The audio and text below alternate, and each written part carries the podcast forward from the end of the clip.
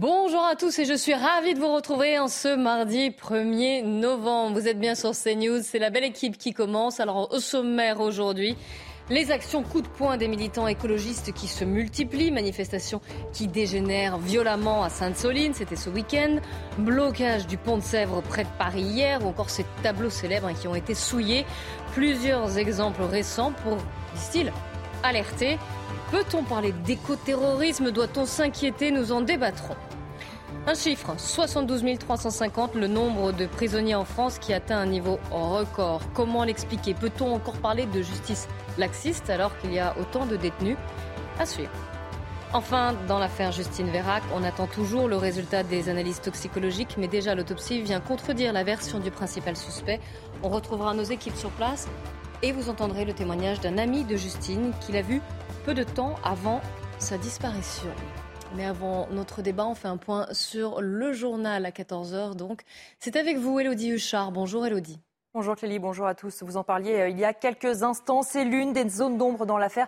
Justine a-t-elle été droguée lors de la soirée euh, en discothèque juste avant sa disparition? Les résultats des analyses toxicologiques ne sont pas encore connus. Le récit de Mathieu Rio. Justine a-t-elle été droguée à son insu avant sa mort? Les résultats des analyses toxicologiques doivent être rendus prochainement. Ils permettront notamment de savoir si la jeune maman a consommé une substance assimilable au GHB, la drogue du violeur. Si euh, nous avions les résultats qui étaient positifs, à savoir administration de drogue, le viol serait évidemment caractérisé, puisque absence de consentement, et il y aurait également la préméditation euh, qui pourrait être retenue, et on passerait d'une qualification donc d'homicide à celle d'assassinat. Une inquiétude demeure. Le corps de Justine ayant été découvert plusieurs jours après son décès, il n'est pas certain de retrouver les traces d'une consommation de drogue. Par ailleurs, le fait que Justine ait été tuée par des coups et par strangulation laisse à penser qu'elle n'était pas sous l'emprise d'une drogue comme le GHB, d'après cette avocate. Sauf à imaginer que la jeune fille ait vomi euh, après euh, donc l'administration de drogue et que cette dernière n'ait pas eu les effets suffisants et attendus et ait entraîné donc ces coups et cet étranglement. Selon un ami de Justine, présent à la soirée avant sa disparition, elle aurait vomi à plusieurs reprises. Elle s'était plainte d'un goût bizarre dans son verre. Dimanche soir, deux individus ont été euh, interpellés puis placés en garde à vue après un refus d'obtempérer. Les faits euh, se déroulent vers 21h, porte de Clignancourt à Paris. Un homme a appelé les forces de l'ordre parce qu'il se faisait menacer par un homme avec un couteau. L'homme au volant a alors pris la fuite avec sa passagère et a percuté l'un des policiers. Et ces images fin septembre d'une fuite sur les gazoducs Nord Stream en mer Baltique, l'événement avait suscité euh, de nombreuses réactions, dont celle du Kremlin qui accuse le Royaume-Uni de sabotage. Les explications de notre correspondante à Londres, Sarah Menaille. Le Kremlin réitère ses accusations envers la Grande-Bretagne. Nos services de renseignement disposent de preuves suggérant que l'attaque a été dirigée et coordonnée par des spécialistes militaires britanniques. Cette déclaration du porte-parole de la présidence russe, Dimitri Peskov, fait déjà couler beaucoup d'encre ici à Londres.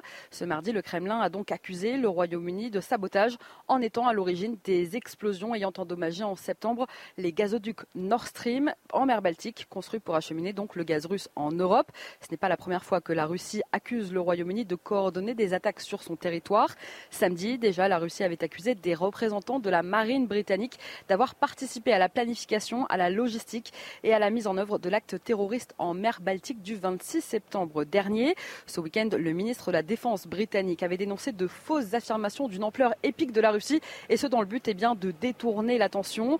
En avril dernier, le Kremlin a accusé déjà le Royaume-Uni de pousser les Ukrainiens à attaquer les Russes sur leur territoire. Alors ces accusations interviennent alors que dimanche, le journal britannique The Mail on Sunday a révélé eh bien, que le téléphone de l'ancienne première ministre Liz Truss avait été piratée alors qu'elle était encore eh bien, ministre des Affaires étrangères du gouvernement de Boris Johnson. Selon cette enquête du Mail of Sunday, des espions russes avaient eu accès eh bien, à des conversations sensibles à propos de l'Ukraine et de la livraison d'armes, notamment du Royaume-Uni à l'Ukraine. Le Premier ministre Rishi Sunak n'a pas encore réagi aujourd'hui à ces nouvelles accusations, mais les relations déjà très tendues entre Londres et Moscou continuent de se dégrader. En Chine, la stratégie zéro Covid continue d'être appliquée après la détection de près de 3000 cas sur le territoire. Un confinement général a été annoncé et une centaine de touristes se sont retrouvés bloqués dans un parc d'attractions de Disneyland. Le récit de Maureen Vidal. Le rêve devient cauchemar à Disneyland Shanghai. Plusieurs centaines de touristes se retrouvent coincés dans le parc après l'annonce d'un confinement général ce lundi. Ils ne pourront sortir tant qu'ils n'auront pas été testés négatifs sur place. Malgré le remboursement de leurs billets, les visiteurs sont inquiets et déçus. Bien sûr, je me sens anxieux. Quoi qu'il en soit, le billet a été remboursé. Le billet d'aujourd'hui a été remboursé. Je suis un peu déçu. Nous avons attendu assez longtemps à l'intérieur aujourd'hui. Nous avons pris l'avion de Shenzhen pour Halloween car il est censé y avoir des feux d'artifice en édition limitée. Aujourd'hui, il n'y a pas de char, pas de feux d'artifice et pas de défilé de méchants. Je n'ai rien vu et j'ai attendu qu'il soit presque 10 heures avant de sortir. À l'annonce des dépistages, des centaines de personnes ont tenté de fuir en courant vers les grilles. Tous les visiteurs entrés dans le parc depuis jeudi dernier devront être testés négatifs à trois reprises dans les trois jours suivant le confinement. Des mesures de fermeture radicales qui pèsent beaucoup sur l'économie chinoise. Voilà pour l'essentiel de l'actualité. Tout de suite, la belle équipe, c'est avec vous, Clélie. Merci beaucoup, Lady Huchard. C'est complètement fou cette histoire de, de confinement dans le parc Disney. La belle équipe aujourd'hui. Pierre Lelouch, bonjour. On n'est pas confiné ici, au moins. si, peut-être. Ça dépend ce que vous allez dire. On va voir ça. Jean-Claude Dessier, bonjour. Bienvenue. Yvan Rioufol, soyez le bienvenu. Et Gauthier Lebray, du service politique de CNews. On commence par l'écologie. Après ce qui s'est passé ce week-end, vous savez qu'il y a interdiction de manifester, au moins jusqu'à demain, euh, dans le secteur de Sainte-Soline, là où il y a ce chantier d'une réserve d'eau, ces bassines d'eau à usage agricole. Mais il reste quelques manifestants sur place. On va vous retrouver. Antoine Estève, bonjour. Alors, les manifestants sont très peu nombreux, beaucoup moins nombreux que ce, que ce week-end, mais ils ne baissent pas les bras et ils ont prévu d'ailleurs des actions dites symboliques demain. Expliquez-nous. Alors les manifestants ne sont plus nombreux sur place, ça c'est vrai, on a pu le constater avec Sacha Robin qui est derrière la caméra. On était sur le champ que leur prête un agriculteur anti-bassine à quelques centaines de mètres d'ici. En revanche, ils sont mobilisables très rapidement par les réseaux sociaux. Vous le savez, ils peuvent eh constituer des équipes de quelques dizaines de militants pour faire des actions.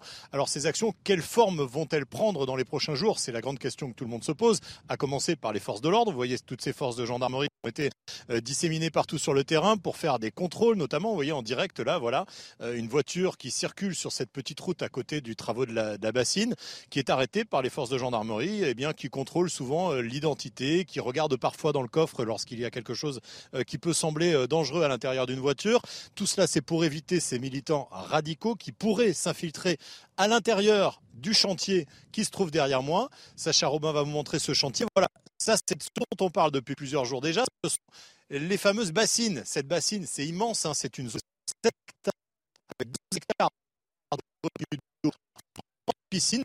Euh, les monticules de terre que vous voyez, eh c'est ce qui délimite euh, la bassine en elle-même. Ensuite, une fois que tout aura été euh, déblayé à l'intérieur, on pourra pratiquer un remplissage, c'est-à-dire que là, on amènera des tuyaux branchés directement avec des motopompes sur la nappe phréatique et on remplira cette immense bassine qui servira pendant les mois les plus secs à arroser arroser les champs ici aux alentours. Plusieurs centaines d'agriculteurs sont adhérents évidemment de la coopérative qui s'occupe de cette bassine ici, sont pro-bassine évidemment, et les écologistes de leur côté eh bien, disent que ça va assécher encore un petit peu plus la nappe phréatique et créer de nouveaux problèmes pour la ressource en eau.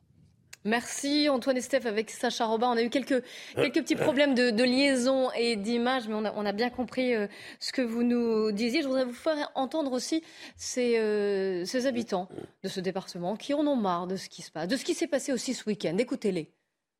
On ne sait pas lequel 14 et deux. Ils cassent des choses déjà. Ils coupent des tuyaux de ceux qui rient, c'est pas normal. Non, c'est, je suis contre, vraiment. Euh, bah, après, ça a été voté, ça a été euh, décidé par la préfecture. Euh, c'est plus la peine de revenir dessus. Il hein. fallait réagir un petit peu avant, je pense. Les manifestations encore qui manifestent, ok, mais euh, c'est tous ceux qui cassent qui sont qui sont rien à voir dedans, quoi. Gauthier, est-ce que le gouvernement est vigilant quand même, justement pour que ça ne devienne pas une ZAD comme on l'a connu? Est-ce que on a souvent reproché au gouvernement de ne pas anticiper certains mouvements? Est-ce que là, ils ont pris la mesure des choses? Ils ont, laissé en tout cas le millier de gendarmes mobilisés sur place. L'interdiction de manifester a été repoussé à demain inclus, puisque effectivement il y a un risque de retour des éléments les plus radicaux. On rappelle un 4000 personnes le premier jour, 2000 avant-hier euh, dimanche, plus que 300 hier matin, et il y a encore eu des départs hier soir. Mais, facilement mobilisable, comme l'a C'est ce que disait Antoine, absolument dans, dans, son duplex. Et euh, vous parliez du gouvernement. Alors Gérald Darmanin, on l'a vu, il est en première ligne, il utilise des mots très forts, écoterrorisme. Mais il y a un ministre qu'on voit peu. Et d'ailleurs, on le voit jamais pendant euh, les euh, moments de crise, puisqu'il y a eu les incendies cet été, et ça relevait également de son portefeuille. C'est Christophe Béchu, ministre de la transition écologique, qui encore une fois aux abonnés absents, voilà, qui est transparent. En transition, Pierre est transition. Il connaissait pas bien le sujet. oui, mais c'est dommage quand même. C'est ces sujets, ce sont ces sujets. Il connaissait pas bien le sujet de la transition écologique. C'est ce que lui disaient les députés écologistes à l'Assemblée, on voit qu'il a du mal à exister alors qu'il y a de multiples crises qui concernent son portefeuille. Ils sont nombreux dans ce ministère d'ailleurs. Ce qui est, ce qui est problématique dans cette affaire, je voudrais dire ceci.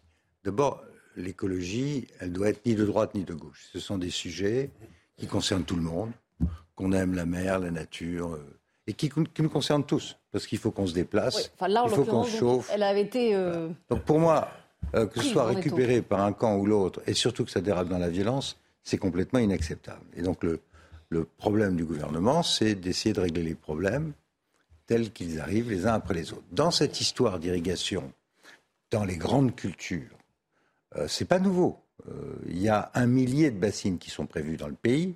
Je vous raconte pas si à chaque fois on doit avoir ce genre de ce genre de manifestation ce genre d'incident. Il y en a 16 dans le département de la. Voilà, il y en a 16. Alors il faut savoir. Dans la Sèvre, Niortaise, il y en a 16. mais il faut savoir que la justice s'est prononcée et qu'un certain nombre de ces bassines ont été retoquées par le juge administratif parce que les volumes prélevés étaient supérieurs à la capacité de nappe phréatique compte tenu des niveaux d'assèchement et de sécheresse et autres. Et donc ils ont renvoyé le préfet dans ses buts en lui demandant d'aller euh, euh, préciser ses études. Donc il y, a un vrai sujet autour de ça. Ce que je regrette, c'est que ça dérape dans la violence, alors que c'est un vrai problème. Et pour les agriculteurs, les gros ceux qui ont les grandes cultures qu'on voit, puis les petits qui veulent s'installer. Et c'est un problème pour notre pays de choix de modèle agricole. C'est un, vrai sujet, lourd. Bon, c'est pas qu'il arrive euh, hier matin. Il est là depuis des mois. Mm. Il est passé devant le juge. Encore une fois, les arrêts datent du mois de mai. on est au mois de novembre. et, et, vous me dites que le ministre est absent. Bah, c'est quand même extrêmement ennuyeux. je crois que les manifestants qui ont jeté des pierres sur les policiers ce week-end n'ont pas grand-chose à faire du problème de fond que vous soulignez à juste raison, il faut en débattre. Ils sont pas là pour ça. Mais je suis complètement d'accord avec ça. Ah, on les a interviewés, s'il vous plaît, Gauthier. On les a interviewés, on les a interviewés. Vous écouter la voix d'une militante, s'il vous plaît On va écouter la voix ah, d'une militante. Écoutez-la. Écoutez cette militante qui explique ça n'est pas du tout une ZAD, comme semble le, dire notre ministre de l'Intérieur, M. Darmanin, euh, ou comme semble le dire Madame la préfète de Niort. Euh, ça n'est pas du tout ça. Le, terrain ne se prête pas du tout à une ZAD. Il n'y a pas de haies alentour. On est vu, il n'y a pas d'eau, il n'y a pas d'électricité. On ne peut pas vivre sur ce terrain-là. Ça sera un terrain de rencontre conviviale de nos mouvements. Et, notre, euh, ce terrain-là, c'est notre entité, c'est notre, euh, c'est notre territoire, on va dire, prêté jusqu'au 19 mai. Yvan Rioufol, Là, ce qu'elle décrit, elle dit non, on est pacifique, on va occuper ce terrain, mais ça a l'air, elle a l'air d'être assez, euh, voilà. Mais même on a connu d'autres mouvements comme ça. Je vous parle même pas du Larzac. Moi, ce que je constate, mais je n'ai pas été sur place, c'est que je vois assez peu d'agriculteurs, je vois assez peu de paysans, et je vois beaucoup d'écologistes des villes qui se prononcent sur un sujet qui est éminemment technique. Alors j'entends bien la réflexion de Pierre Lelouch, je veux dire que c'est un modèle d'agriculture à choisir. Peut-être pourrait-on d'ailleurs convenir qu'il pourrait y avoir deux modèles successifs d'agriculture qui cohabitent. Une agriculture plus, proche de la nature, etc., plus proche de la paysannerie. Je l'entends tout à fait, et c'est un petit peu ce que réclame sans doute une partie de ces écologistes-là, avec euh, un respect, de, un respect des normes, un respect avec la Confédération paysanne, avec oui, l'autre syndicat. Oui, oui d'accord. Mais, mais, en même temps, je ne suis pas du tout euh, qualifié pour savoir si ces super bassines sont importantes, sont nécessaires ou pas. Il me semblerait qu'elles le soient quand même, si l'on si l'on accepte qu'une partie du, de l'agriculture soit également une agriculture intensive. Et puis au vu de ce qui s'est passé cet été avec la sécheresse voilà. Et puis il paraît euh, normal qu'avec des sécheresses, les, on, choisisse, oui, si l'on et on choisisse ça paraît de, bon sens. Ça, ça, paraît, ça paraît de bon sens. Mais ce que je vois, moi, mais donc voilà, j'écarte un peu ce sujet-là. C'est un sujet technique sur lequel de bon sens si ces bassines étaient remplies avec de l'eau de pluie l'hiver. Oui, oui. Elles Or, ces bassines, non, elles le seront. Ces bassines, elles pompent de l'eau dans les Des nappes. phréatiques, oui, c'est ça le. Elles, elles, elles prennent aussi l'eau de pluie. Elles prendront aussi l'eau de pluie.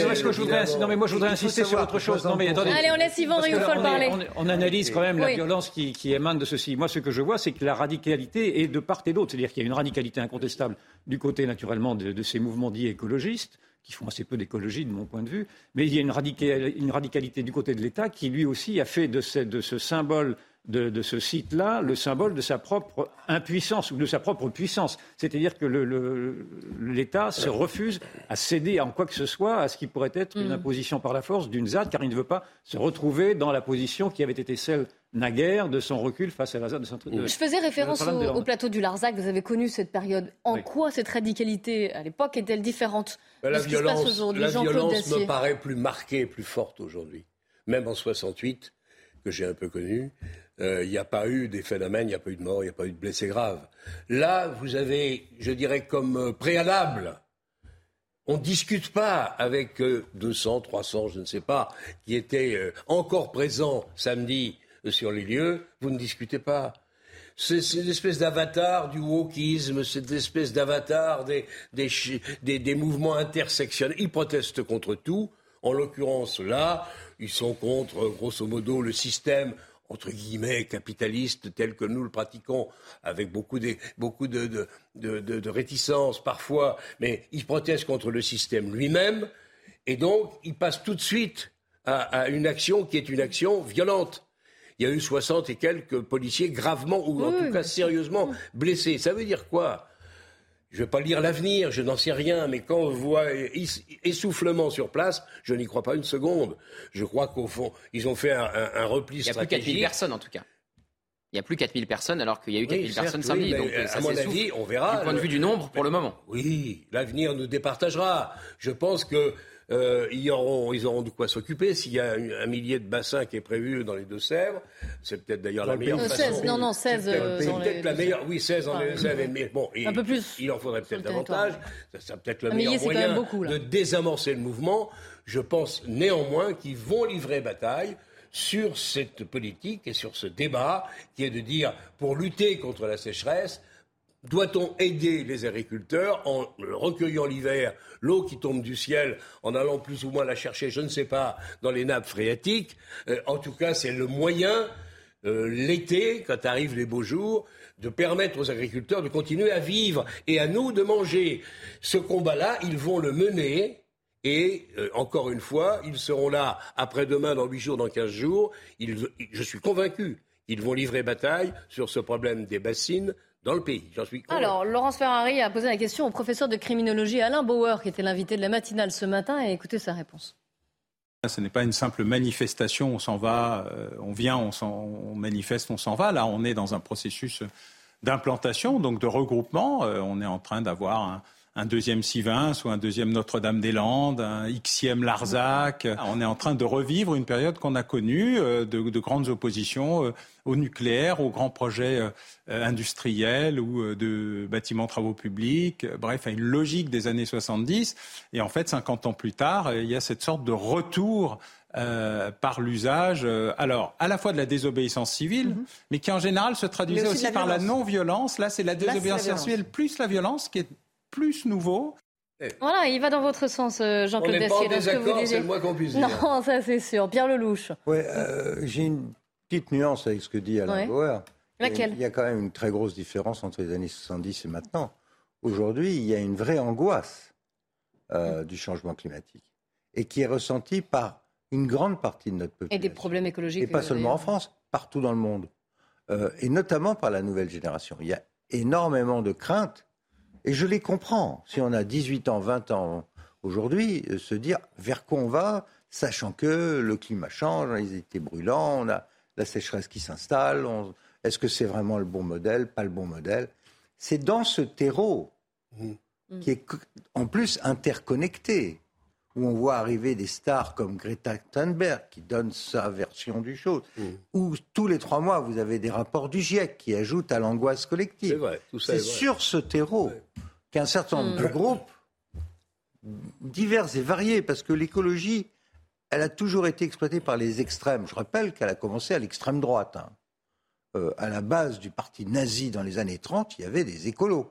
Hein, ça s'appelait le sang et le sol. Il y a une vieille tradition écolo à l'extrême droite. Aujourd'hui, c'est l'extrême gauche. un retour à la terre. Mais, mais c'est toujours quelque chose qui est manipulé par les extrêmes, qui peut prendre une caractéristique violente, mais qui se passe à un moment de notre histoire qui est un moment de vraie interrogation sur le modèle de société. Et d'angoisse. Où les scientifiques vous disent, de toute façon, ça ne peut pas marcher tel que.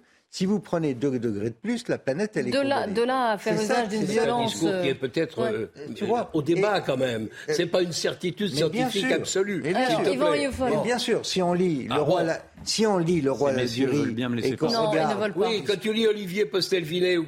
Est-ce que, je peux vous déranger un peu on te laisse, on te ah. laisse.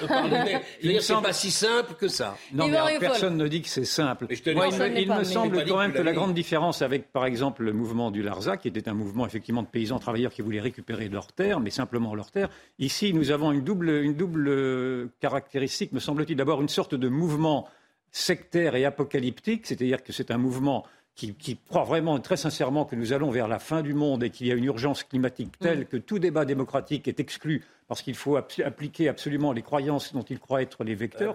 il y a des mm. révélations. Ils ont, ils ont, eu la révélation chez ceux-là, chez ces gens-là. Et puis, en même temps, s'y ajoute un mouvement révolutionnaire, authentiquement révolutionnaire, euh, intersectionnel, parce que vous retrouvez de tout là-dedans, qui, lui, vise plus particulièrement le modèle capitaliste, et plus particulièrement encore le modèle occidental capitaliste. Et vous avez ces deux mouvements très sectaires, mouvements totalitaires, qui se rejoignent et qui font de la violence le seul argument pour convaincre. Et donc c'est pour ça qu'on est très ah, ils disent qu'ils n'ont pas le choix en fait. Eh bien qu'ils n'ont pas le choix, si ils ont le choix. Mais enfin, ils ont... en tout cas, nous on n'a pas le choix. On est, on est, on est censé effectivement être relax et excommunié si on si on n'applaudit pas immédiatement à leurs discours, qui sont des discours qui ne sont pas des discours écologistes, ce sont des discours encore une fois euh, religieux, quasi religieux pour euh, certains d'entre eux, ou en tout cas authentiquement révolutionnaires pour d'autres. C'est pour ceci que ce, on n'est plus, ce n'est plus de l'écologie. En tout cas, si c'est du vert, c'est du vert qui est devenu rouge. C'est une religion. Et, et une religion dans le parti Europe Écologie Les Verts ah, sont en train de se fracturer sur ce mode d'action. Ah, merci, merci d'y venir. À, Vous me devancez un peu. Euh, à observer, à utiliser ou pas. Alors, on a vu avec Yannick Jadot aussi déjà. Voilà, justement.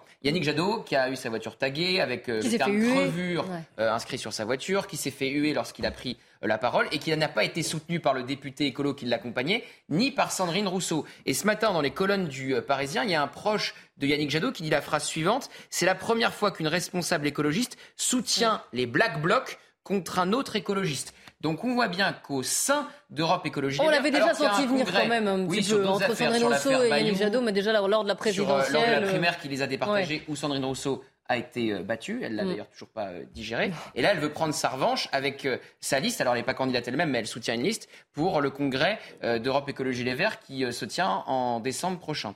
Donc il y a le congrès par-dessus cela, mais on voit bien qu'il y a vraiment en interne des, mm. des frictions très importantes entre les écolos sur le mode d'action violent à utiliser ou non. Yvan Riofal, oui, je vous. Non, mais c'est quand même intéressant de voir qu'en effet, les néo-féministes maintenant soutiennent ce qu'elles croient être une écologie qui n'a plus rien d'écologique, qui est en effet un mouvement subvertif qui, qui tente à vouloir ébranler et le modèle occidental et le mal blanc occidental et tout ce qui peut être occidental. Et c'est pour ça qu'également, vous y avez vu des, jeunes femmes voilées qu'on avait vues dans les, dans les, dans les images du, du, week-end précédent. Masquées. Masquées et voilées. Elles étaient également voilées. Non, j'en ai non, Non, pas voilées. Euh, j'ai un doute là-dessus aussi. Moi, j'ai pas de doute. Je, l'avais vu voilée. On rappelle une séquence, effectivement, euh, des femmes masquées, mais pas voilées, qui interpellent Yannick Jadot. Il lui répond, euh, Yannick Jadot répond à cette femme mademoiselle. Et elle lui dit non, je ne suis pas une mademoiselle. Madame alors, non, je ne suis pas une dame. donc on voyait le malaise de Yannick Jadot. et on me disait un peu quelque part, c'est la révolution qui est en train de manger. Et, si vous regardez Yannick Jadot qui rappelle quand même quelque chose aussi, c'est que Sandrine Rousseau a beau euh, s'opposer à lui, on l'a rarement vu hein, sur les terrains comme ça, euh, aller sur place lors de manifestations. On va, continuer d'en parler. Fallait-il utiliser le terme écoterrorisme Et puis on verra qu'il y a eu d'autres actions qui ont été menées. On parlera aussi des prisons. Un nombre prisonniers record en France. Comment l'expliquer? C'est à suivre dans notre débat. La belle équipe suite. On commence par les infos, l'essentiel avec Mathieu Devez à 14h30. Le mois sans tabac débute aujourd'hui en France, une opération de santé publique menée chaque novembre depuis 2016 pour encourager les fumeurs à s'arrêter. Et selon Santé publique France, réussir à arrêter de fumer pendant 30 jours multiplie par 5 les chances d'abandonner le tabac définitivement.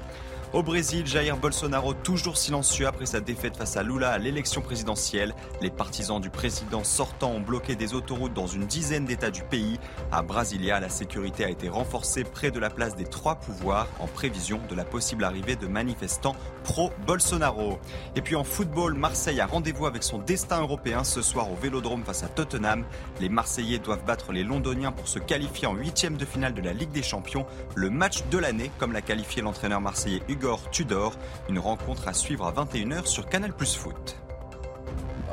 La belle équipe avec aujourd'hui Yvan Rioufol, Pierre Leloup, Jean-Claude Dacier et Gauthier Lebray du service politique de CNews. On continue notre débat sur l'écologie radicale après les événements qu'il y a eu dans les Deux-Sèvres ce week-end. Et ce ne sont pas les seuls événements. On va en parler, euh, on va parler d'une action qui a eu lieu sur le pont de Sèvres à Boulogne-Billancourt. Mais avant cela, vous savez que Gérald Darmanin a utilisé un terme qui est très polémique, le mot écoterrorisme. On a euh, posé la question à Alain Bauer, le professeur de criminologie, qui était l'invité ce matin de Laurence Ferrari sur CNews. Voici ce qu'il en pense. Est-ce que ce terme était justifié? Fallait-il l'utiliser? Je défie qui que ce soit de définir le terrorisme. Le code pénal n'y arrive pas lui-même. On définit des actes de terrorisme. Et le terrorisme n'a pas été défini parce qu'on n'est jamais arrivé à le définir. Il y a 300 et quelques définitions. J'avais fait un petit bouquin il y a quelques années euh, qui s'appelait Terrorisme avec un S à la fin pour montrer à quel point personne n'arrivait à se mettre d'accord sur le contenu. Il a fallu 2000 ans pour se mettre d'accord sur ce que c'était que le crime organisé. Euh, à la Convention de Palerme, euh, pour le terrorisme, on en est très très loin parce qu'il n'y a rien qui ressemble plus à un résistant qu'un terroriste. On est toujours le terroriste de quelqu'un d'autre. Et le seul élément qu'on pourrait prendre comme élément de définition, c'est l'atteinte à la vie humaine de quelqu'un qui n'a aucun moyen de régler votre problème. Alors, un chercheur, Benoît Gagnon, qui est cité dans le Parisien aujourd'hui en France, qui consacre une double page aux événements de ce week-end, donne lui une définition. Il dit l'écoterrorisme correspond à toute activité terroriste justifiée par des discours liés à la protection de l'environnement ou par la défense des animaux. C'est un concept qui est né dans les années 2000 et qui nous vient des États-Unis. Oui, ça c'est vrai mais ça ne me semble pas être un concept adéquat, parce que le terrorisme, c'est quand même une atteinte aux personnes. On, sait suffisamment ce que c'est le terrorisme. Bah, quand même, vous avez vu les policiers, les forces de l'ordre qui ont été attaqués euh, ce week-end L'atteinte aux personnes, c'est-à-dire l'atteinte aux personnes, c'est-à-dire avec des, avec des morts à la clé, si je puis dire et, avec une violence inouïe. Là, on était dans, une, dans un rapport de force. Hein. On était dans un rapport de force, mais ce n'était pas. Moi, je veux bien que vous y voyiez du terrorisme. Moi, je, ne sais pas, je pose la question. je dis juste que euh, c'était violent. Après, est-ce que c'est justifié de la part de Gérald Darmanin C'est à vous de me dire d'en débattre. Vous n'êtes pas d'accord. Je vous réponds que ce n'est pas un, terme qui me semble adéquat parce que là, cela surdimensionne ce qu'est effectivement cette violence-là. Elle est suffisamment grave pour mm. qu'on s'en inquiète, mais le terrorisme, c'est quand même un stade au-dessus. C'est le, le stade où l'on on tue pour tuer. Là, en l'occurrence, on essaie plutôt de, de, s'affronter à, un symbole qui est le symbole de l'État. D'ailleurs, c'est bien pour cela que l'État a, bien compris qu'on mettait en, cause sa propre symbolique d'autorité et qu'il ne lâchera pas sur ce terrain-là. Et donc, euh, mais simplement, ça donne prétexte, en prenant ce mot, effectivement, à, monter aux extrêmes et à se radicaliser, comme je l'ai dit tout à l'heure, c'est-à-dire que face à un terrorisme, c'est l'armée que vous envoyez. D'ailleurs, ce sont les gendarmes, ce ne sont pas les policiers qui viennent. Quand vous envoyez l'armée, vous envoyez le feu. Et donc, ça peut naturellement aller très loin. Et au prétexte de voir en face de vous des terroristes, vous pouvez tout vous permettre. Je pense qu'il faudrait quand même garder un peu plus de calme et revenir à ce qui me semble être naturellement tout à fait détestable, c'est-à-dire une épreuve de force voulue par une hyperviolence, mais qui n'est pas encore, qui n'a pas, Dieu merci, pas pour l'instant, peut-être plus tard, mais qui n'a pas pris, qui n'a pas pris le stade d'une atteinte à la vie des personnes. Je partage en gros cet avis, oui. Euh, et contrairement à ce que dit M. Bauer, on sait ce que c'est que le terrorisme. Il y a beaucoup de travaux sur le sujet. En gros, c'est comme une partie de billard, le terrorisme, avec trois, trois boules. Euh, vous voulez faire céder le gouvernement, vous ne le faites pas céder en direct, mais vous allez terroriser la population pour ensuite que le gouvernement craque. Donc, on, joue à un billard à trois bandes, mais qui passe par la terreur. Bon, tant qu'on ne sera pas dans la terreur, là, on en est à des actes de violence contre les biens. En général, on attaque un terrain de golf, on va attaquer une bassine, on va euh, scier le mirador des chasseurs, on va faire ce genre de choses très déplaisants ou empêcher une bassue de chasse au nom de, ou alors euh, filmer des animaux euh, en maltraitance dans des abattoirs. Mais tant qu'on n'aura pas dégommé l'abattoir lui-même, fait tomber l'avion parce qu'il pollue euh, je veux dire, livrer des actes de terreur de ce type-là, je trouve que l'expression de M. Darmanin est malheureuse, parce qu'on n'en est pas là. On est plus à quelque chose qui montre un très grand euh, désarroi de l'opinion face à ces problèmes. Ces problèmes sont exploités par des groupes politiques. Pourquoi? Parce qu'il n'y a pas de réponse politique sensée à ces sujets. Si ces sujets sont pris en amont, on arrive à démonter l'opération. Mais si on est dans le flou permanent. Je prends un exemple. Centrale nucléaire, on a dit tout et le contraire de tout. Depuis, euh, quand vous pensez que Mesmer et Pompidou ont lancé un programme de 56 centrales et qu'on en faisait 6 par an et qu'il n'y avait pas l'ombre d'un sujet pendant des décennies, à partir du moment où vous ouvrez la boîte de L'époque pas la même, on n'avait pas les mêmes connaissances. Oui, d'accord, mais il y avait des opposants. Il y avait des opposants. Là, là, vous avez. Je termine. Je, termine. Ce qui, ajoute à la confusion, c'est des gouvernements qui changent d'avis mm. en permanence. On ferme les centrales, on va les réouvrir. C'est ça qui fait qu'il n'y a plus de consensus. Jean-Claude Dacier. Non, mais c'est vrai que ce, mot de terrorisme, d'éco-terrorisme, est sans doute un peu abusif et même probablement l'est-il. Mais je trouve qu'on a le chic en France pour faire des débats euh, et qu'on oublie peut-être euh, de parler des enjeux qui sont énormes. Pierre a raison, il y a des débats quand même la, COP combien 27 arrive dans quelques jours. On va faire un bilan, on va s'apercevoir qu'il y a plus de gaz à effet de serre aujourd'hui euh, qu'il y en avait lors de la conférence à Paris. Je veux dire, le, problème, alors après, il y aura un vaste débat euh, sur la, la, pollution réelle ou supposée de ces gaz à effet de serre et du rôle de l'industrie et du rôle de la voiture et du rôle de l'homme dans cette pollution. Il n'en reste pas moins que moi, ce qui me navre, si vous voulez, en France, c'est qu'on voit le mouvement écologique qui a ses mérites, euh, se déchirer comme il le fait depuis le week-end dernier. Oui, c'est contre-productif pour la nature. Par rapport aux enjeux mm. qu'ils prétendent défendre, et qu'ils défendent avec une telle maladresse pour certains et avec une telle violence par d'autres, qui fait que le ministre se croit autorisé à parler d'éco-terrorisme retirons le mot terrorisme, il reste néanmoins que nous avons 200, 300, 400, 500, je ne sais pas combien, garçons qui sont installés dans la contestation du système, de la société qui envisage de relancer le nucléaire, de faire des bassines et je ne sais quoi d'autre. En bref, de s'adapter au réchauffement climatique. C'est quand même ça l'enjeu. Au lieu d'avoir un débat, comment on s'adapte on casse du gendarme, on casse du flic parce que ce système, à leurs yeux, est pourri. C'est lamentable. Et euh, Gérald Darmanin voulait qu'on ait ce débat sur le terme écoterrorisme, puisqu'il l'a répété plusieurs fois lors de son intervention.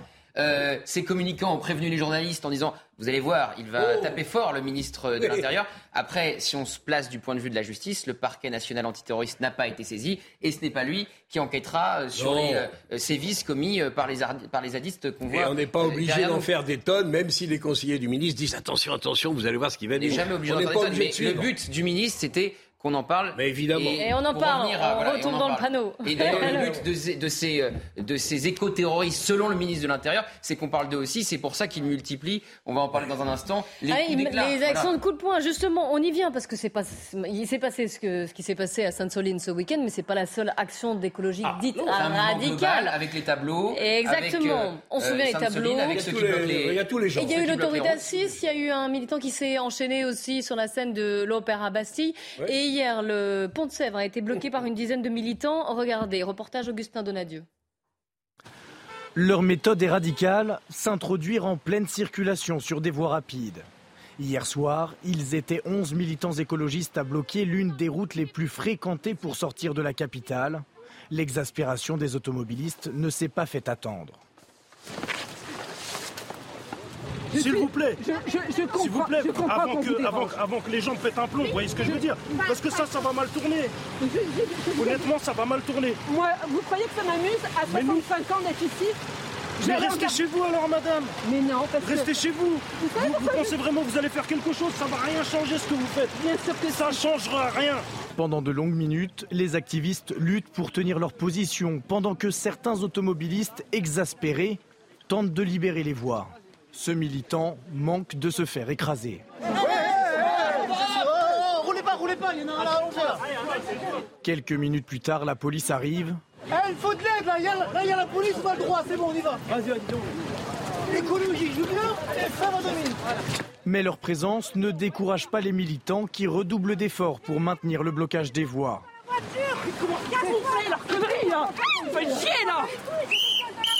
Sous la colère des automobilistes, la tension monte d'un cran.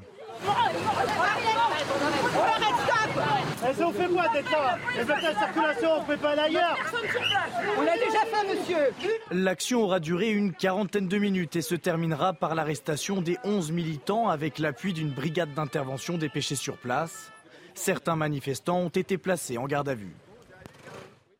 Yvan Riofol, il y a quand même un enjeu écologique. Est-ce que vous pensez que ce genre d'action, que ce soit celle-ci, comme on, vient de voir les images, ou alors ces tableaux qui ont été souillés à coups de, soupe ou de purée, euh, ou encore euh, ce militant qui s'est enchaîné, d'ailleurs c'est le même, le même groupe, hein, d'ailleurs il s'appelle Dernière Rénovation, c'est pour la rénovation thermique des, bâtiments. Est-ce que vous pensez que, c'est, que ça a un effet vis-à-vis des populations, vis-à-vis de l'électorat peut-être aussi, vis-à-vis des... Qu'est-ce c'est un effet répulsif, d'abord parce que ce, sont des opérations de communication, simplement de communication. D'ailleurs, le gouvernement répond avec sur le même mode communicatif, en employant des mots démesurés pour, euh, pour, euh, pour pallier son manque, son manque d'actes. Mais c'est un, il ne faut quand même pas se laisser abuser là-dessus. Et je pense que le, le, problème posé tel qu'il est posé par euh, ces écologistes-là n'est pas un bon problème. J'entends bien qu'il y a un réchauffement climatique, mais on veut nous imposer le fait que ce serait un réchauffement climatique dû simplement à, la seule responsabilité humaine. Et tout ceci se discute. On a bien vu que. Alors, on, mais il y a d'autres problèmes d'ailleurs écologiques. Historien Emmanuel Leroy-Ladurie, je, je, je peux terminer. On a un grand historien Emmanuel Leroy-Ladurie qui a fait des livres qui pour raconter l'histoire du climat. Donc il faudrait quand on même. On fera ce débat, mais avec. Euh, mais non, mais c'est le fond Leur argument, leur argument n'est pas le bon. Et donc, et donc, je, donc je, dis qu'en effet, ce n'est pas la bonne méthode, c'est une méthode répulsive. Et ce que je vois apparaître maintenant, à travers cette irritation des automobilistes qui pallient l'absence de policiers, ils ne peuvent pas être partout, je le comprends très bien, c'est qu'aujourd'hui, ces, mouvements-là n'intimident plus du tout. Et non seulement ils n'intimident plus du tout, mais ça risque de se terminer mal si les, automobilistes, notamment, euh, décident de faire la police eux-mêmes. Parce que là, on est à deux doigts, effectivement, d'avoir eu des, accidents graves. Euh, Gauthier, est-ce que vous pensez que ça peut, euh, j'allais dire électoralement parlant, est-ce que c'est payant? Non, c'est jamais payant le coup d'éclat euh, permanent. Effectivement, on peut euh, tirer le fil euh, et, se rapprocher de Sandrine Rousseau puisqu'elle les soutient. Elle a soutenu ceux qui s'en sont pris au tableau. Elle est allée effectivement à Sainte-Soline. Mais le coup d'éclat permanent, à gauche comme à droite, pour avoir suivi une campagne de très près de l'autre partie de l'échiquier politique, ça ne marche pas. Donc celle de Zemmour pour ne pas le nommer. C'est Zemmour pour ne pas le nommer, parce que plus vous êtes dans effectivement la, quête du buzz pour pour exister, plus vous rétrécissez votre spectre électoral et il ne vous reste plus que les euh, plus radicaux. Donc effectivement, Sandrine Rousseau, elle est très populaire. Pour, euh, sur sa base militante d'Europe Écologie Les Verts. Mais demain, si elle se présente à une élection euh, nationale, si elle est désignée pour être la candidate à la présidentielle eh bien, euh, d'Europe Écologie Les Verts, je suis euh, quasiment persuadé que son score sera très limité. Donc elle a gagné en notoriété, mais pas simplement la tête du mouvement écologique. Jean-Claude Non, elle n'est pas candidate elle-même. Oui, dit-elle aujourd'hui. Elle n'est pas candidate. Bah, l'élection, c'est dans. Elle est candidate par l'intermédiaire d'une copine à elle qui se présentera. Mm. C'est le cas, mais elle n'est pas candidate elle-même. Elle, mais effectivement, elle cherchait à exister et elle disait qu'avant, elle a gagné en notoriété, ça c'est indéniable. Elle n'existait pas médiatiquement, elle avait du mal à se faire effectivement une place mais je, je, crains pour elle que ça soit contre-productif, puisqu'effectivement, ça, ça révulse et ça met en colère beaucoup de monde. Moi, ce qui m'importe, c'est de m'interroger sur la, sincérité de ces gentils manifestants. Il y avait deux dames qui avaient passé 60 euh, ans allègrement, je peux le dire, puisqu'elle l'a dit elle-même. Donc je m'interroge sur leur sincérité. En fait, ils sont probablement sincères et probablement convaincus que dans 5 ans, dans 10 ans, dans 15 ans, ça personne n'en sait rien, ça sera peut-être dans, dans 3 millénaires, euh, la Terre va brûler, qu'on va tous mourir et que l'espèce humaine va disparaître. C'est là où il y a un débat qui peut s'ouvrir et qui, euh, à mon avis, leur donnera pas forcément raison. Mais de là à passer à des accords, au moins à des actions de ce type, Bon, ça a enquiquiné un petit peu les automobilistes qui étaient pressés de rentrer chez eux. Ils me paraissent tout de même moins dangereux que ceux de Sainte-Soline hier, qui ont quand même. Mm. Euh, se sont livrés à des actes qu'on ne peut pas euh, tolérer et qu'on ne peut pas accepter. Qu'on change... Non, c'est ouais. pas les mêmes. Avant qu'on change de débat, s'il vous plaît. C'est la, la, même secte. C'est la même secte apocalyptique. Ce sont, ils, ce sont des cinglés. Oh, tout de suite. Non, non, on peut, on peut sans les insulter, on peut, on peut, on peut en débattre. C'est une constatation que je fais. Une fois, je pense qu'il y a les Black Blocs je ne suis pas assimilés, c'est pas la même chose. Pierre Lelouch, avant qu'on passe à un autre thème, s'il vous plaît, le temps file. Pierre Je ne suis pas d'accord. Ils ne sont pas tous des cinglés. Il y a énormément de braves gens. Il y a plein de retraités à Sainte-Soline. Mais oui, mais oui. Non, mais je crois que c'est une erreur d'analyse que vous faites. Il y a énormément d'angoisse, il y a des gens qui mmh. l'exploitent.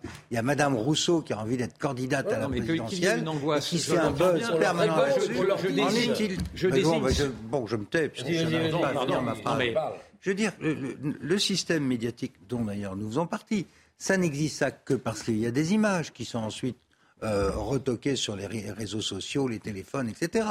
S'il n'y avait pas d'image, c'est les, on l'a vu pour les tableaux. Les 11 personnes, euh... les 11 personnes auraient été bagboulées, personne ne savait. On est d'accord, mais allons journalistes appellent. On prévient les journalistes qui sont là lorsque mais j'entends bien, mais je, avec je vous invite, Pierre Lelouch, j'allais à la source de cette angoisse et je dis que cette angoisse est surévaluée par ceux qui se présentent comme étant derrière ce gourou qui s'appelle Greta Thunberg. on va laisser monsieur Allez, on accepter un dialogue. Monsieur Rufol. Vous n'acceptez pas le dialogue, d'accord, très bien. Mais si, voudrait terminer juste. Mais bien sûr, je vous laisse Je ne cesse de me faire interrompre, je peux peut-être dire bah, juste à un moment donné... de Greta Thunberg qui maintenant est pro-nucléaire, franchement. Quel ralliement Alors, qui interrompt Je remets dans son contexte. C'est mieux que je termine ma phrase. Pierre, terminé, puis on passe à un autre sujet alors. Non, je pense que le problème, c'est pour le gouvernement de traiter les sujets et pas de les laisser pourrir. Si on laisse l'angoisse percuter et un ministre inexistant sur le sujet, ne vous étonnez pas si ces choses-là vont prospérer. Allez, autre sujet d'actualité, le nombre Je suis absolument en opposition avec cette analyse qui cautionne, qui cautionne une fausse angoisse et qui cautionne une fabrique Le de la nombre de détenus atteint un niveau historique en France, 72 350 personnes dans les prisons françaises au 1er octobre. Euh, le nombre aussi de matelas au sol dans les établissements a bondi 39%. Comment on l'explique? On fait le point avec Florian Tardif. Entendu. Aujourd'hui, la densité carcérale frôle les 120% dans notre pays. Alors comment l'expliquer? Premièrement, par un manque de places de prison. Sur les 15 000 places de prison promises par Emmanuel Macron lors du quinquennat précédent, seules 2 000 ont été construites. Deuxièmement, cela est dû à la lenteur de notre système judiciaire. Imaginez-vous bien, un tiers des détenus sont des prévenus incarcérés dans l'attente de leur jugement. Alors certes, Emmanuel Macron a promis l'embauche durant ce quinquennat de 8500 magistrats et personnels de justice supplémentaires, mais est-ce que cela sera suffisant? Rien n'est moins sûr. N'est-il pas temps de développer des peines alternatives comme le font bon nombre de nos voisins européens, d'autant plus lorsque l'on sait que nos prisons sont devenues des fabriques de la récidive. Un tiers des détenus récidivent dans l'année de leur libération. Et dernier point, ne faut-il pas revoir en profondeur notre politique migratoire lorsque l'on sait que 25% des détenus en France, quasiment 25%, sont des détenus étrangers? Un débat doit avoir lieu prochainement à l'Assemblée nationale sur l'immigration. Cette question ne manquera pas d'être soulevée. Pierre Lelouch, vous dites souvent d'ailleurs tous ici que la justice est laxiste, mais finalement, il y en a du monde condamné, il y en a du monde dans les prisons. Peut-être même trop Trop par rapport à quoi bah, Par rapport aux places qu'il existe, en ah tout oui, cas. Donc il faut les laisser sortir. Madame Taubira. non, mais Madame Taubira fait ça pendant un Non, mais finalement, temps. Les, les finalement quand on dit la justice les directives ça le problème. C'était de ne pas incarcérer parce que les prisons étaient pleines. Dans ce cas-là, il ne faut pas prononcer les peines. C'est d'ailleurs ce qui a été fait. Ça, ah là, visiblement, les peines sont prononcées quand même. Ça, c'est la politique de Gribouille. Ce qu'il faut faire, c'est construire des places de prison, donner les moyens à la pénitentiaire de travailler. Sinon, euh, euh, on, va, on va continuer à avoir une augmentation euh, de l'insécurité en France, énormément de peines non prononcées ou prononcées avec beaucoup de retard qui n'ont aucun effet dissuasif. Alors je vous dis ça parce qu'écoutez, Alain Bauer, encore une fois, qui était l'invité de la matinale. Contrairement à une répandu, la justice est lente, mais pas laxiste. Au contraire, on n'a jamais eu autant de gens en prison. Français, hein. Oui, mais autant leur préciser les choses. Elle est très lente, mais elle n'est pas laxiste. On n'a jamais eu autant de gens condamnés, jamais eu autant de gens en prison. On atteint des records de surpopulation carcérale. Euh, mais surtout, on a un véritable problème qui est de euh, l'acceptation euh, par les gens de la lenteur du système judiciaire. Jean-Claude Dacier. Non, ce que je disais, c'est que le chiffre, là, montre en effet ce que nous savons tous, c'est que la justice fait ce qu'elle peut, elle condamne euh, à des peines de prison qui sont variables, évidemment, selon les cas qui sont soumis. Et puis ensuite, il y a le juge d'application des peines qui décide. Ce qui m'intéresserait aussi, c'est de savoir combien de condamnations ont été prononcées de gens qui sont encore dehors. Ça, ça m'intéresserait de savoir. pour les petites peines, vous n'allez pas en prison, tout le monde le sait. Quand vous avez non, un ou deux ans en condamnation, vous n'y allez pas. Non, en effet. Et même en dessous de combien d'années? J'ai dit un ou deux ans. Oui, c'est plutôt deux ans que un. Ça fait beaucoup quand même. Donc j'aimerais savoir quelles sont les condamnations qui ont été prononcées de gens qui sont toujours dehors. Mais le vrai problème, Florian le rappelait, c'est que Emmanuel Macron a promis 15 000 places, on en a fait que 2 000. Mais il faut faire attention. Il faut faire attention aussi aux opposants politiques qui réclament toujours plus de places de prison. Et une fois que vous demandez aux maires qui sont encartés dans ces mm. partis politiques, qui réclament toujours plus de places de prison, ils disent oui plus de prison, mais, pas chez moi. Mais mettons pas, mettons pas le maire et le président sur, sur, le même, même niveau de responsabilité. Mais le président de la République a pris un engagement. le président de la République a pris un engagement devant les ne tient pas. il ne l'a pas tenu. Il ne tient pas. On annonce là maintenant 5000 places dans les 5 ans qui viennent. On ne sait même pas où et quand et comment. Le ministre de la Justice nous dit comme d'habitude rien. Donc je, moi je voudrais simplement être informé. Puis ensuite, on fera un commentaire un petit peu plus solide sur des informations réelles. On ne sait pas exactement ce qu'ils veulent faire. Ça m'ennuie un peu. Je corrige un peu l'impression qu'on donnerait de, dire que la justice est devenue répressive d'un seul coup. Non, la justice n'est quand même pas si répressive que cela, malgré tout. Alors, elle a peut-être l'est-elle davantage aujourd'hui par réaction avec, avec le laxisme. Mais elle n'est pas, pas, sous les courtes peines.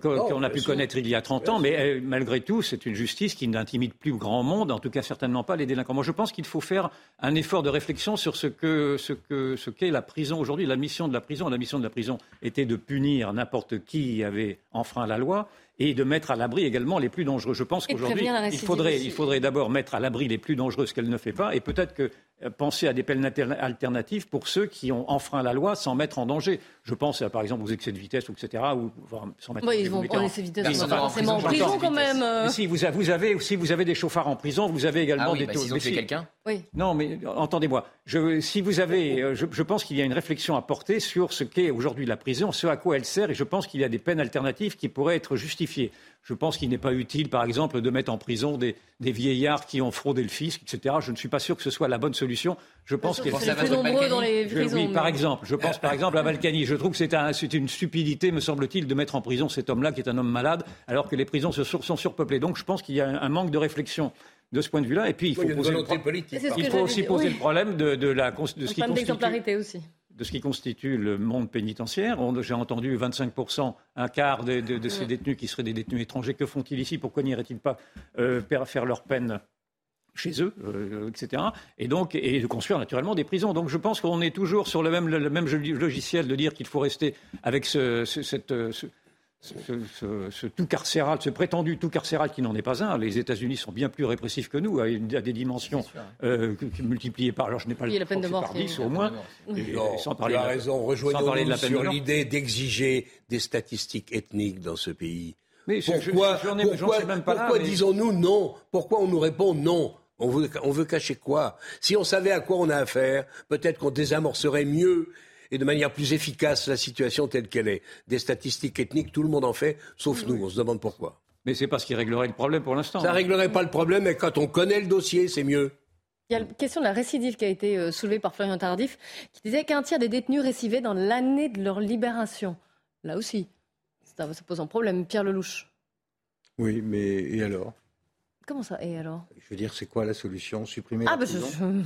Euh, Oui, il y a la récidive euh, parce que. Je pose la question comment on fait comment... Parce que la, prison, parce que la prison n'est pas un endroit composé de, de jeunes gens bien élevés euh, où tout se passe bien. Il y a bien sûr de la criminalité. Ah, donc on l'accepte et on se dit qu'il y a un tiers. Il y a évidemment un risque de récidive à envoyer des gens en prison.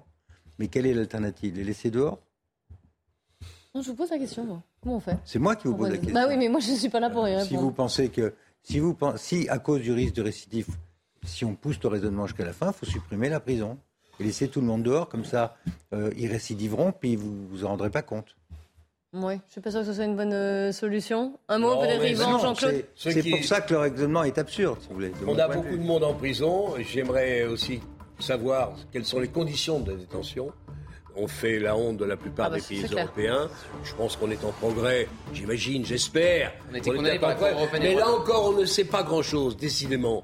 Ce serait quand même bien que les Français soient informés sur la réalité du dossier et puis les faire. Les... Alors, c'est vrai que le, garde des Sceaux a obtenu 8% d'augmentation de son budget. C'est bien, il va augmenter, les... prendre des greffiers, etc. C'est bien.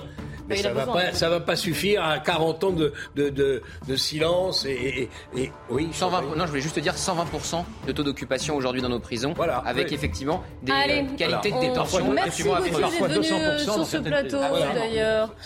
Merci à vous Gauthier. On se retrouve, la belle équipe se retrouve juste après le journal de 15h et on reviendra sur l'affaire Justine Vérac. Vous savez qu'on attend les résultats des analyses toxicologiques qui pourraient être déterminantes dans l'affaire. Restez bien avec nous sur, euh, sur CNews. Oui. Bienvenue sur le plateau de la belle équipe sur CNews. Il est 15h. Avant de reprendre notre débat, un point sur l'info, le journal d'Élodie Huchard. Et en ce 1er novembre, du changement pour les ménages français. Ils vont profiter d'un certain nombre de coups de pouce, comme par exemple la prolongation de la remise carburant de 30 centimes par litre. Toutes les explications avec Quentin Griebel et Michael Dos Santos.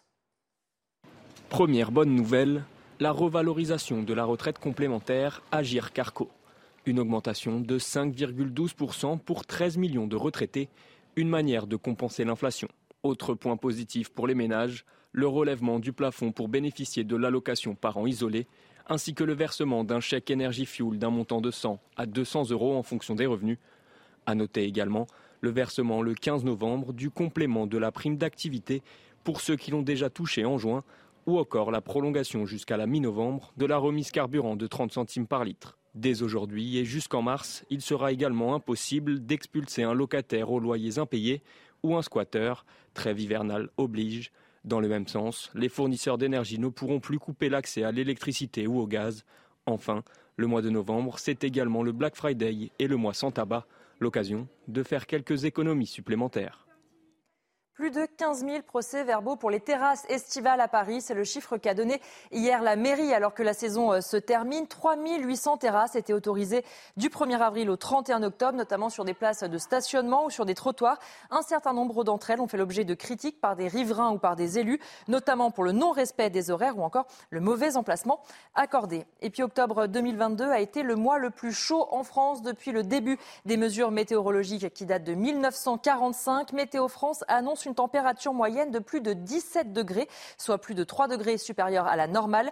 Nous sommes dans le neuvième mois consécutif avec des températures supérieures aux moyennes. Et à l'international, c'est la grande question en Israël. Benjamin Netanyahou reviendra-t-il au pouvoir? Les Israéliens sont appelés aux urnes ce mardi pour les élections législatives. Deux principaux camps s'opposent, l'un favorable à Benjamin Netanyahou, l'autre centriste Yair Lapid à Tel Aviv. Les explications de Nathalie Sosma-Ophir coup d'envoi ce matin des cinquièmes élections. En trois ans et demi, peut-être devrions-nous dire du référendum pour ou contre Bibi, entendre l'ex-premier ministre israélien Benjamin Netanyahou. Rien pour l'heure ne laisse augurer d'une sortie de la crise politique qui dure depuis quatre ans. D'après les estimations, ni le bloc de droite mené par Netanyahou, ni celui de l'actuelle coalition conduite par Yair Lapid ne parviendraient aux 61 mandats nécessaires pour prétendre former le prochain gouvernement. Le bloc de droite est à 60, celui de centre-gauche à 56, les partis arabes Tal et Hadash pourraient donc être les faiseurs de roi avec les quatre mandats dont est créditée leur liste commune. Seule solution plausible, bien qu'incertaine, un gouvernement de droite restreint avec le cartel suprémaciste juif mené par l'avocat d'extrême droite Itamar Ben-Gvir, si toutefois la droite décroche le mandat qui lui manque. Plusieurs paramètres devraient être déterminants. L'électorat arabe, on ne sait pas vraiment vers qui sa voix va se porter, ni s'il va se mobiliser en nombre, mais aussi le taux de participation, à savoir les Israéliens sont-ils ou pas atteints de fatigue électorale. Bref, le cinquième scrutin n'est pas encore clos que déjà le sixième se murmure. Premières estimations à 22 heures avec les sondages sortis des urnes. Voilà pour l'essentiel de l'actualité. La suite de la belle équipe, c'est avec vous, Clélie, et vos invités. Merci beaucoup, Elodie Huchard, mes invités qui étaient euh, passionnés par ces élections, justement en Israël. Bah, Pierre Lelouch, Jean-Claude Dess, Yvan Rioufol. Je l'ai dit un grand nombre de fois à mes interlocuteurs israéliens. Ils ne sortiront pas, et d'ailleurs c'est un problème pour le processus de paix, peuvent pas désigner un gouvernement euh, avec suffisamment de poids avec ce mode de scrutin qui est la proportionnelle intégrale, qui vous force à des coalitions invraisemblables où avec, tout est mélangé avec tout et jamais de majorité stable. Donc euh, il faudrait un, système uninominal à deux tours comme il y a en France pour dégager des majorités. Encore que Oui, enfin, regardez oui, ce qui s'est passé. Mais normalement, le système, normalement, le système dégage une majorité, que ce soit le système anglais ou le système français, normalement, on a une majorité. Allez, euh, l'affaire Justine Vérac, et vous savez qu'on a eu euh, les premiers résultats de l'autopsie qui sont en totale contradiction avec la version du principal suspect. On attend encore les résultats des analyses toxicologiques. Elles pourraient être déterminantes. On fait le point avec, sur place, Solène Boulan. Selon les premiers résultats de l'autopsie, Justine Vérac a donc reçu plusieurs coups avant d'être étranglée. Son tueur présumé, Lucael, avait pourtant déclaré aux enquêteurs lui avoir donné un seul coup de poing provoquant sa mort. Le procureur de Limoges avait fait état, lui, de son côté, de plusieurs coups, dont un porté avec un objet euh, contondant. Nous attendons maintenant les résultats des analyses toxicologiques qui permettront de déterminer si Justine a été euh, droguée à son insu. Pour rappel, le soir du drame, la jeune fille de 20 ans s'est rendue dans une discothèque de Brive-la-Gaillarde. C'est là qu'elle a croisé euh, le chemin de son tueur présumé. Et selon plusieurs amis euh, de Justine, elle se serait sentie mal après avoir bu euh, une coupe de champagne qui avait, selon elle, un goût bizarre. Le tueur présumé a été placé en détention provisoire. Il est mis en examen pour meurtre, séquestration et viol. Pour ces faits, il encourt la réclusion criminelle à perpétuité. Je vous le disais, hein, donc, ah, déjà Solène Boulan et Olivier Gangloff, que je remercie pour les images. Euh, je vous le disais, on attend encore les, les, analyses toxicologiques. Et si vous vous demandez pourquoi elles seraient si importantes et déterminantes même pour l'enquête, écoutez la réponse de cette avocate au barreau de Paris. Ces analyses sont importantes parce qu'elles vont avoir un impact sur la qualification donc des infractions. Aujourd'hui, nous sommes sur une infraction de viol, a priori, euh, et euh, donc d'homicide. Si euh, nous avions les résultats qui étaient positifs, à savoir administration de drogue, le viol serait évidemment caractérisé, puisque absence de consentement, et il y aurait également la préméditation euh, qui pourrait être retenu et on passerait d'une qualification donc d'homicide à celle d'assassinat avec des peines plus lourdes, évidemment, que s'il n'y avait euh, pas viol, puisqu'on a évoqué la perpétuité d'ores et déjà euh, pour Lucas. Donc la préméditation ne rajouterait pas au quantum de la peine, mais impacterait défavorablement la vie des jurés. Voilà, donc on attend d'en savoir plus. Yvan Rieffol, c'est quand même une, une, une affaire qui, euh, qui j'allais dire un mot qui, qui, fascine, mais qui émeut aussi beaucoup, les, beaucoup, beaucoup la France par ce qui s'est passé et par en plus tous ces rebondissements et ces versions qui ne sont pas les qui se contredisent. Euh, nous sommes spectateurs. Elle émeut naturellement par le visage de cette mère de famille. Elle émeut par le par petit sa jeunesse. enfant de, sa jeunesse, bien entendu, par le petit enfant de deux ans qu'elle laisse. Tout ceci, naturellement, nous fait nous identifier. Mais dans ces genres de, dans ces genres de, de, crimes, il n'y a pas de témoin. C'est-à-dire que le, seul témoin, naturellement, était, était la victime. Donc tout, tout repose aujourd'hui sur les analyses, sur les suppositions, sur l'enquête, pour savoir si l'homme qui dit euh, l'avoir tué accidentellement ment ou pas. Et donc ça va être très compliqué, naturellement, parce que il ne peut pas avoir de contradicteurs autres que des, que des gens qui n'auront pas assisté à la scène, naturellement, par définition. Donc il doit, il doit être très important, en effet, que le, les, les, scientifiques ou les, les experts arrivent à, à, reconstruire, reconstituer euh, la scène du crime. Jean-Claude Dacier moi, je suis très troublé. Je ne sais pas si les analyses toxicologiques donneront des résultats, puisqu'on dit que ces substances s'évanouissent au bout de quelques heures, alors que là, on est sur trois ou quatre jours de délai, mais euh, je, comprends. Si. Quel est le mobile alors pour avoir tué cette euh, jeune mère? Si elle, s'il y a eu un acte d'amour consenti, pourquoi est-elle morte? Pourquoi l'a-t-il frappée? Accidentellement, dit-il Il y a quelque chose qui, à mon avis, ne, tient pas et ne résistera pas euh, aux jours qui viennent, ça me paraît clair. Ça me paraît au contraire compliqué. Oui, et je pense que les enquêteurs sauront faire la clarté assez rapidement. Pierre Lelouch. J'ai pas grand-chose à rajouter. Moi aussi, j'ai une pensée pour euh, ce petit enfant qui n'a plus de mère. C'est surtout ça. Euh, l'avocate, elle a raison. Évidemment, le résultat des analyses va permettre de qualifier. Si c'est un assassinat, et évidemment, ça aura un résultat sur euh, la peine et, le, et, le, et, le, procès.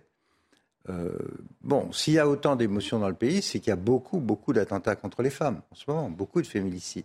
On a même inventé un mot nouveau. Euh, et puis il y a aussi beaucoup de jeunes femmes qui se font droguer dans des, dans des, dans des cafés, dans des restaurants, dans des euh, clubs, des gens comme ça. Donc c'est ça qui a une résonance dans le pays. c'est parce qu'il y a ce climat d'insécurité et de violence de plus en plus ouverte entre les femmes, d'assassinats, de viols. C'est ça qui rend la chose très, très angoissante pour l'ensemble du pays au-delà du drame de cette, de cette puisque, malheureuse puisque vous en parlez justement, ça s'est passé la semaine dernière à Mantes-la-Jolie. Euh, une jeune femme a, été agressée. Elle était enceinte. Un groupe d'hommes qui a tenté de lui voler l'argent. Elle était juste à côté de sa, banque. Regardez le récit de Quentin Griebel, Michael Dos Santos et Alexandre Distel.